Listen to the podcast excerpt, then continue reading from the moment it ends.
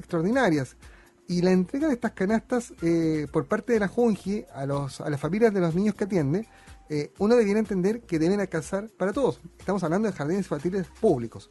La pregunta del millón, eh, Sarita, ¿Junaep entrega los alimentos para que alcancen para todos los niños? ¿Cómo, se hace esa distribución? En este caso, no, no, entrega para todos. Yo, primero que todo, yo tengo que aclarar que nosotros, si bien es cierto, entregamos alimentación a, Junji, la administración de esto es del propio servicio. Nosotros proveemos la alimentación a una esa técnica que se formula en el nivel central ya de, de Junaep junto con la vicepresidenta de Junji. ¿ya? Ellos, ellos coordinan y nosotros aquí en la región solamente nos regimos al lineamiento y a la entrega.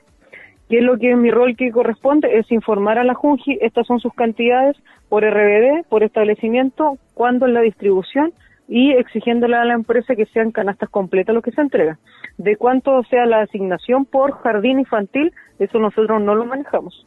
Sarita, el detalle. Perdón, para entender, ¿ustedes saben como Junaep que no existe alimentación asegurada para todos los niños? ¿Cómo para todos los niños? O sea, para todos los ¿A qué se refiere con todos los niños? Porque nosotros, al menos, yo voy a responder de cómo es mi asignación de Junaep. Correcto, correcto. Mi asignación de Junaep es en base al consumo, ¿ya? En base al consumo, nosotros establecimos que hay un tope de un 85% porque eso es el consumo que nosotros tenemos real. Nosotros aquí, por más que sean, sean todos los alumnos beneficiarios, no todos ingresan al comedor, por lo tanto nosotros sacamos una media del promedio de consumo que fue en un mes, considerando que nosotros dimos alimentación hasta el día 13 de marzo, el día más alto del PIC de, estos días, desde el 3 más o menos, desde el 2 de marzo nosotros entregamos alimentación, al 13 se sacó el promedio. El promedio de consumo es lo que nosotros entregamos, porque no en todos los meses se entrega toda la alimentación, no se consume todo. Y ese fue el, el tema, el rango que nosotros utilizamos como para nuestro establecimiento JUNET, que son 908. pero, nosotros en los rurales es donde más se hace el consumo, por lo tanto ahí establecimos que los, eh, los establecimientos hasta 100, eso le íbamos a dar al 100%. Del 101 hacia arriba, el 85% de canastas. Sarita, pero eso, ese cálculo es muy válido eh, cuando la, el currículum, cuando las clases se están haciendo normalmente. Pero las clases hoy día no se están haciendo normalmente y se están llamando a las familias a ir a retirar esos alimentos a los distintos establecimientos. Eh, entonces la pregunta sí, pero no, es, no es para todo, le vuelvo a decir que no es, no es para todo, al menos en Junet es para los que frecuentemente hacen uso del beneficio. Pero ¿cómo pueden medir eso en esta situación especial? O sea, porque, sí, se puede, claramente se puede medir porque eh, hay un sistema que nosotros manejamos que es el PAE Online, ya que es donde el establecimiento sabe y, y certifica sus raciones de manera mensual y en base a eso ellos conocen a sus beneficiarios. Es que, es que, Sarita, suena increíble. Eh, uno entiende que la alimentación es parte, es parte del, del, sistema de educación y yo me estoy enterando ahora de que se mide mensualmente y que por, por los, porque hay niños que no ingresan al comedor en esta situación extraordinaria y donde además estamos a puertas de una crisis económica que va a ser terrible, devastadora para todas las familias del país, se está haciendo una discriminación y se está dejando no es una discriminación. Usted si ha escuchado en los reportes es para el alumno que hace uso del beneficio. Sarita, pero están dejando menores sin alimentación. No estamos dejando menores sin alimentación. Aquí ustedes lo que tienen que entender, nosotros como servicio no cubrimos toda la necesidad. No, pero... Porque este nosotros asignamos coberturas. Este, y en este base a la cobertura es lo que nosotros entregamos. Pero estamos hablando de establecimientos públicos ahorita. Partamos de esa premisa, que los atiende Junaed. Y particulares subvencionados también. Ok, son los que... Porque nosotros, al menos, yo estoy yo respondo como Junaed. Ajá. Y yo tengo particulares subvencionados.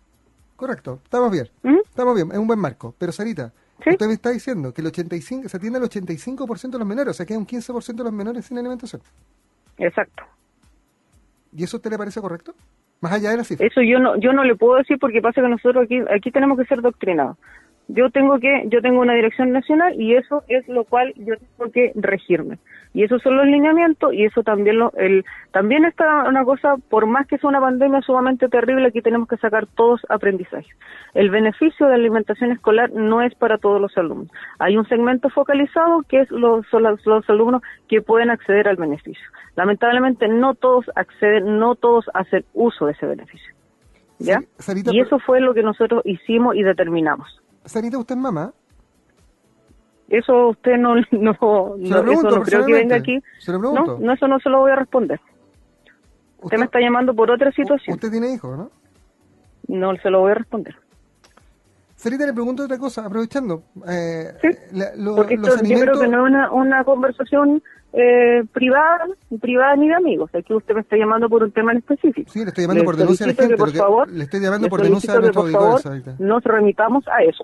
Sarita, le estoy llamando por denuncia a nuestros editores. Y, y, y, que pasa que, ¿sabe por qué? Pero no creo que ninguna editora haya preguntado si yo era mamá o no. Me parece increíble. Y que por favor le, le pido que seamos respetuosos en el trato. absolutamente. Pero estamos siendo súper respetuosos en el trato, Sarita. Estamos no, siendo usted está faltando el respeto. Usted me está haciendo una, una pregunta una pregunta de índole personal, la cual yo no estoy obligada a responder. Sarita, perfecto, yo puedo hacer las preguntas las preguntas que, a mí me parezcan como periodista y usted está disponible para responder las que usted quiera, no, hay problema en eso. ¿Sabe, pero, ¿Sabe por qué le hacía la pregunta? Déjame explicarle el contexto. Le hacía la pregunta porque yo no conozco a ninguna madre de este país que, que no haga el esfuerzo para que a todos los niños, a todos sus hijos les alcance la alimentación. Y acá, uno 15% claramente de los niños que van a establecimientos que atienden el JUNAEP no come de acuerdo a lo que usted me dice. Ahora, Sarita, hablando de los alimentos que distribuye JUNAEP, eh, fíjese que tengo otros reclamos de apoderado respecto de un pescado que se reparte a los niños en, jardines Junji, el pangasus, que es un, es un, es un pez que es un pez eh, que viene, que entiendo desde origen asiático, pero que es un alimento de desecho en Asia. ¿Por qué se le entrega en las dietas a los niños de JUNAEP pangasus? Primera cosa, nosotros todos los alimentos que entregamos en la minuta están validados por todos los organismos nacionales e internacionales que son aptos para consumo.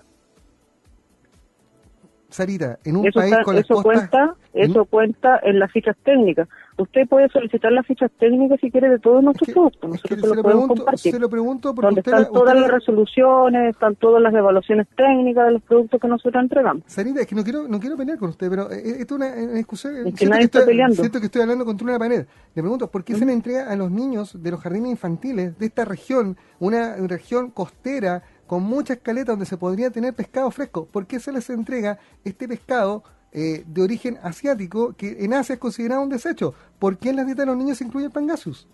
Más allá de la ficha técnica. Porque el pangasius es, un alimento que está validado por las fichas técnicas y están aptos para el consumo humano. ¿Por qué no se les entrega pescado fresco a los niños? De cada la zona, de Puerto Montt, por ejemplo. A ver, nosotros trabajamos con tres empresas, para que usted entienda el contexto trabajamos con tres empresas. Nosotros entregamos un valor bandeja, ¿ya? Y ese, ese valor bandeja se tiene que ser equilibrado, donde el 60% del valor bandeja va a costos operacionales, es decir, incluso sueldos. Por lo tanto, nosotros tenemos que eh, trabajar en razón de un equilibrio económico de la bandeja. Por lo tanto, el pangacho está dentro del costo que nosotros podemos cubrir como FUNAER para la, la bandeja. ¿Ya?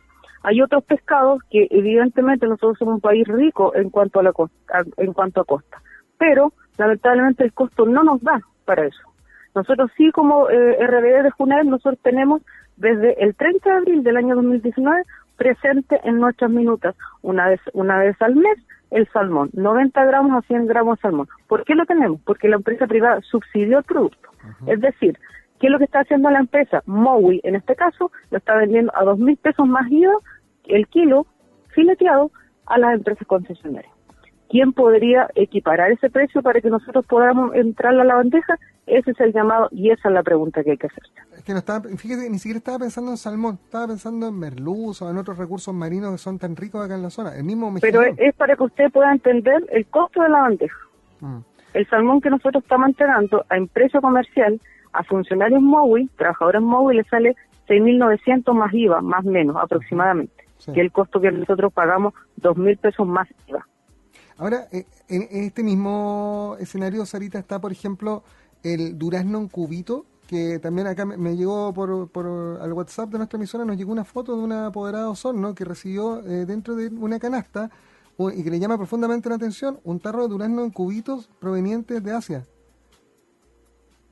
No sé, yo, eh, acá en Chile hay una hay muchas fábricas que producen este producto. Llama la atención. ¿Por qué, vuelvo a insistir lo mismo, vuelvo a insistir en lo mismo. ¿Pero por qué afuera no productos nacionales o, productos que podrían ser frescos? A ver, nosotros tenemos una unidad técnica nacional como regional, ¿ya? Las empresas proponen a los minutos y producen y, y eh, promueven y presentan productos. Nosotros eso lo revisamos y le pedimos todas las fechas técnicas, ¿ya? Vuelvo a insistir con el precio, ¿ya? Eh, todas las fichas técnicas y todos los, los productos están validados, digamos, al menos yo puedo responder por mi región que están válidos y están eh, disponibles para el consumo humano. Hemos tenido casos lamentables, como los que nos pasó en Castro, los cuales asumimos y de verdad damos las disculpas y me hago cargo de esos errores, que hubo un problema en la línea de producción ya de un proveedor que es donde vinieron digamos se pincharon ciertos productos los cuales tuvieron contacto con la humedad y eso rápidamente se descompusieron esos productos. Pero son cosas que lamentablemente no están a nuestro alcance y no están a nuestra medición. No están a nuestra medición no podemos hacer. Sarita, le agradezco estos minutos con Radio Sago, creo que ha sido súper ilustrativo poder hablar con usted. Eh, lo único lamentable es este 15% de menores en edad preescolar que queda sin alimentación por decisión de esta mesa técnica.